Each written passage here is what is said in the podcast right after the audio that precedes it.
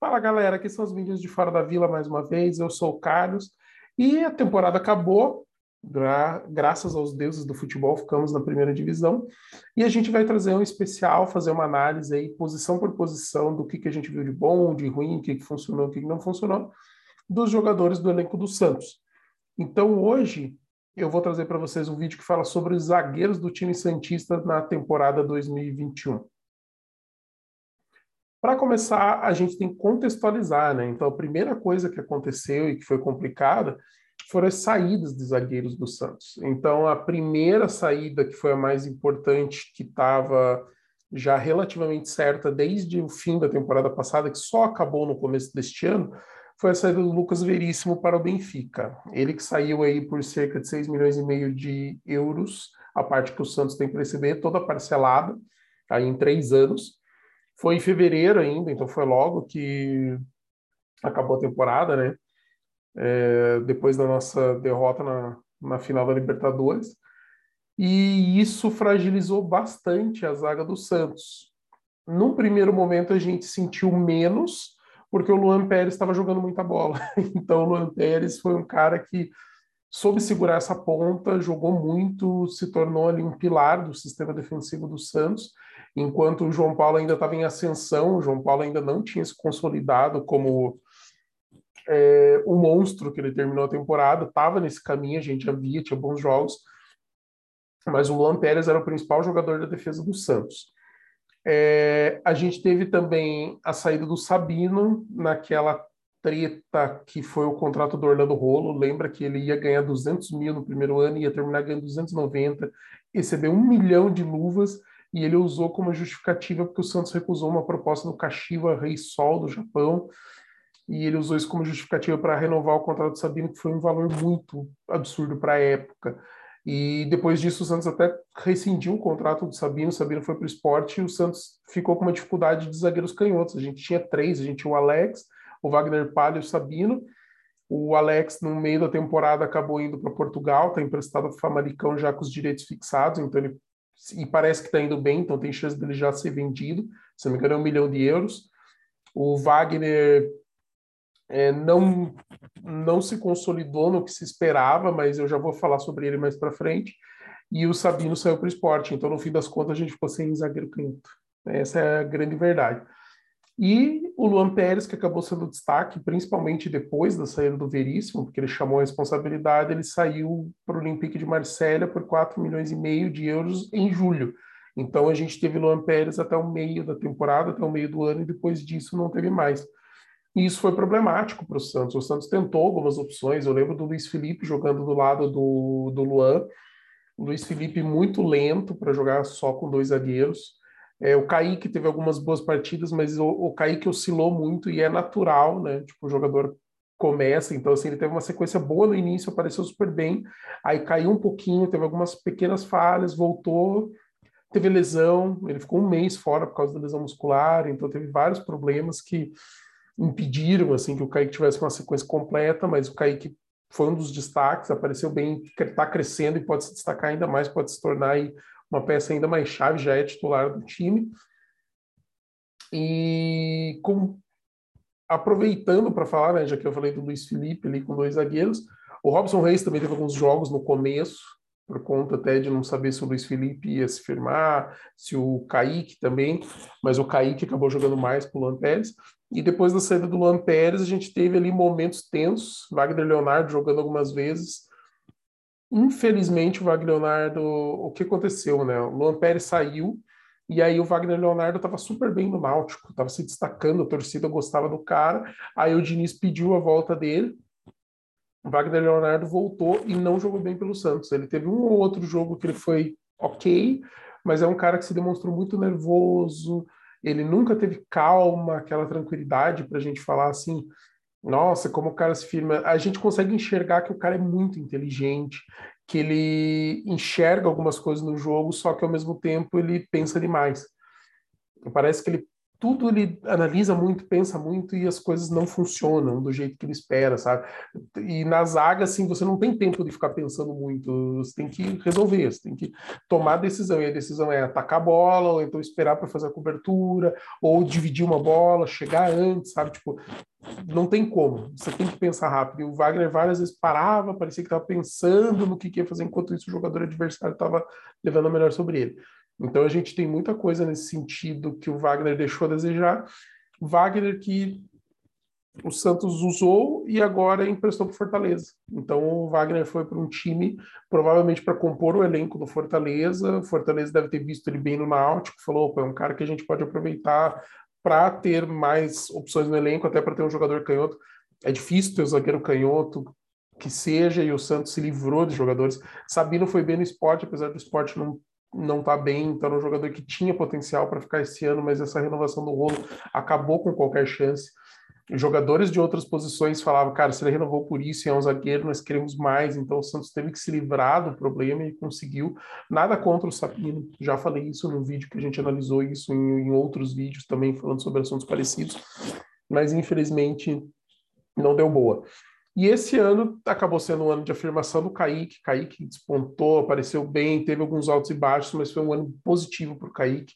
A gente tem um jogador que é muito bom no um contra um, tem velocidade, disputa muitas bolas, ainda toma errado algumas decisões, é, às vezes faz, põe o cara na fogueira, talvez não tenha um passo, tem uma certa saída de bola individual, sabe, de ir para cima e também de passar, mas às vezes também dá umas bobeadas mas é um jogador muito promissor que a tendência é que cresça ainda mais em 2022.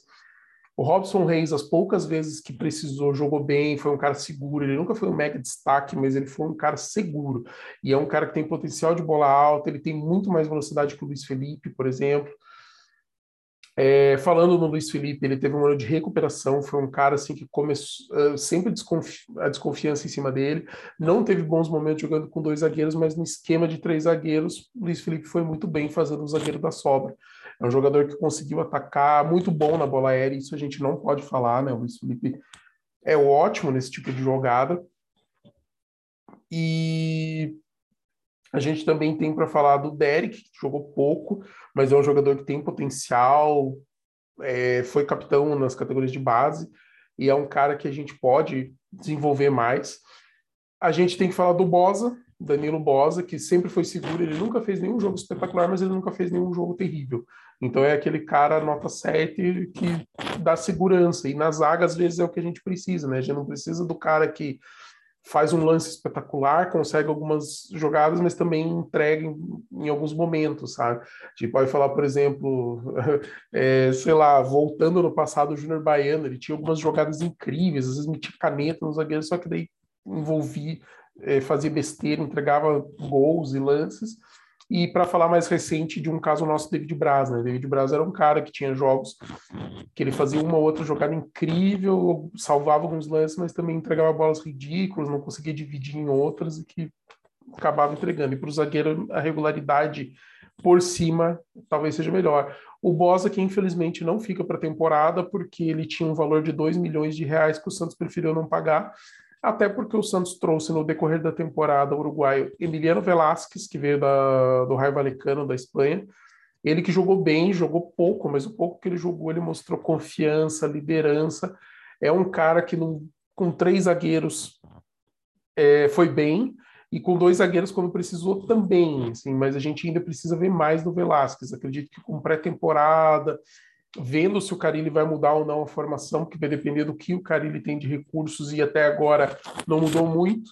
Então é bem provável que ele pelo comece o ano fazendo os testes, mas talvez até permaneça com é, com três zagueiros. A gente vai descobrir só no mais para frente, conforme forem noticiando.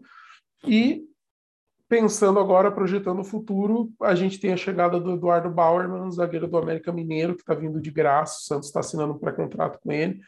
É, ele disse que não tem nada assinado, então falta só a assinatura do contrato para ele ser anunciado como reforço do Santos. Eu acredito que vai acontecer no começo do ano somente, porque o contrato dele, se não me engano, até o dia até o final de dezembro. Então, ele só pode ser oficialmente anunciado e assinar qualquer coisa em janeiro. É um bom zagueiro, jogou bem pelo América, tem quem viu alguns jogos viu que ele é um bom jogador e tem potencial aí de funcionar bastante. E, por outro lado, a gente pode falar de especulações. E a única especulação que a gente tem para a zaga é o zagueiro Renato Chaves, que está no Albatim, na Arábia. É, ele já jogou com o Carilli, foi indicação do Carilli, porém ele foi bem nesse Albatim, tem oferta para renovar e tem outros times, talvez com potencial financeiro melhor de arcar. Não é um jogador barato, ele tem 31 anos, é consolidado, e o Santos está na especulação. E por último, mas não menos importante, é falar das invencionistas que a gente teve na zaga, né? Então a gente teve Pará jogando de zagueiro num jogo, bizarro. A gente teve Camacho jogando de zagueiro, não foi bem também quando jogou na zaga. E a gente teve o Balieiro jogando de zagueiro algumas vezes com o Carilli. Balieiro, ok, sabe? Balieiro, quando precisou jogar na zaga, foi ok, não comprometeu, mas ao contrário do Pará e do Camacho, que foram maus, pelo menos ok. Não gosto desses invencionistas, entendo, porque o Carilli estava tentando alguma jogada de passe mais qualificado, e normalmente jogadores que jogam em outras posições como meia, laterais, têm isso, mas não funcionaram e eu espero que ele não invente muito disso. Até porque a gente tem bons zagueiros e zagueiro tem que ser bom naquilo que, que ele faz, é que é defender. É igual o Danilo diz, não adianta o cara se destacar porque está fazendo gol. O zagueiro, se fizer gol de cabeça, ótimo. Se não fizer, o importante é jogar bem lá atrás. É, mas é isso, por enquanto, a torcida não tem nada certo. A única coisa que está. O presidente Rueda confirmou a contratação do meio de campo do que estava no Vitória, mas não confirmou do Eduardo Bauerman. Porém, já está sendo muito falado, já está sendo que teve conversa. O próprio Bauerman ele não confirmou o pré-contrato, mas ele confirmou que tem conversa com o Santos. Dificilmente Eduardo Bauerman não se confirma. Eu acho que só falta essa questão legal de virar o ano para ele poder assinar. É, e a saída do Bosa, que essa foi certa. Né? Então foi devolvido o Mirassol. O Bosa, que foi esse cara regular, infelizmente não está para a próxima temporada. Porém, a tendência é que Velasquez voltando de lesão, Kaique, Luiz Felipe, mais o Robson Reis, que está bem, mais a chegada do Bauerman, formem um grupo de zagueiros, principalmente se a gente for jogar com dois. Aí a gente vai ter cinco opções para duas posições. Então a gente teria Luiz Felipe, Kaique e Velasquez provavelmente brigando nesse primeiro momento aí pela titularidade. Talvez o Bauerman, principalmente se ele for mais, ele é mais rápido que o Luiz Felipe, então chance de ganhar do Luiz Felipe pela velocidade e tem uma qualidade de saída também passa mas aí a gente teria que ver como que seria essa formação, quem que seriam os destaques, se o Santos jogar com dois zagueiros. Se o Santos jogar com três, aí provavelmente a gente vai ter Luiz Felipe na sobra, o Kaique e talvez o Velasquez ou o Bauerman, sabe? Mas isso eu tô, eu tô especulando agora, tá? Mas vamos ver como é que vai ser. De novidades ainda, praticamente nenhuma aí de elenco, mas é o que a gente tem, é essa análise que a gente fez. Sistema defensivo do Santos que não foi bem com o Holland, não foi nada bem com o Diniz, a gente tomava gol praticamente todo o jogo, tomava muito gol de cabeça, a gente terminou o primeiro turno como uma das piores defesas do brasileiro, e depois com a chegada do Carilli, com a adoção de três zagueiros e o uso de jogadores que ajudam na bola defensiva também. A gente tinha o Luiz Felipe, às vezes o Robson Reis quando estava em campo, a gente tinha o, o Madison, que é bom na bola aérea, a gente tinha o, o Zanocelo, que é bom na bola aérea, a gente tinha o Batistão, que é bom na bola aérea. Então, esses caras, quando estavam em campo, ajudavam no, na jogada defensiva. A gente parou de tomar gol de cabeça, a gente parou de tomar gol toda hora e terminamos como a melhor defesa do retorno brasileiro, que foi um dos motivos que ajudou o Santos a se recuperar. E a gente fez uma boa campanha no retorno. Se a gente tivesse tido é, pelo menos uma parte dessa campanha no primeiro turno, talvez o Santos tivesse classificado para pré-Libertadores, que a gente chegou na última rodada com chance, mas a chance era mínima, né? E aí o Fluminense e o América fizeram seus resultados e daí matou de vez qualquer chance. Mas é isso, torcida. Vamos esperar para ver o que, que, vai aparecer de novo, vamos ver o que, que o Santos pode anunciar. Enquanto isso, torcer, ver o que, que ver o que, o que se espera. Agora é o momento que a gente só pode esperar mesmo. Galera, obrigado por acompanhar a gente. A gente vai lançar mais vídeos aí por posição.